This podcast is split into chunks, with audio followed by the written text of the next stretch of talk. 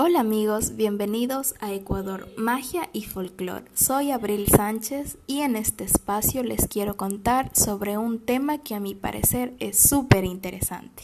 Me imagino que todos hemos escuchado alguna vez sobre la mitología griega, Atenea, Afrodita, Cronos, entre otros.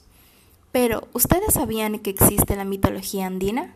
El imperio de los hijos del sol, que tuvo lugar en los actuales territorios de Colombia, Ecuador, Perú, Bolivia, Chile y Argentina.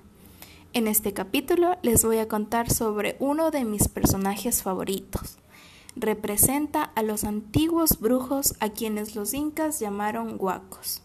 Eran la representación sagrada de energías tan fuertes que eran capaces de curar enfermedades, invocaban el poder de la naturaleza a través de los volcanes y montañas.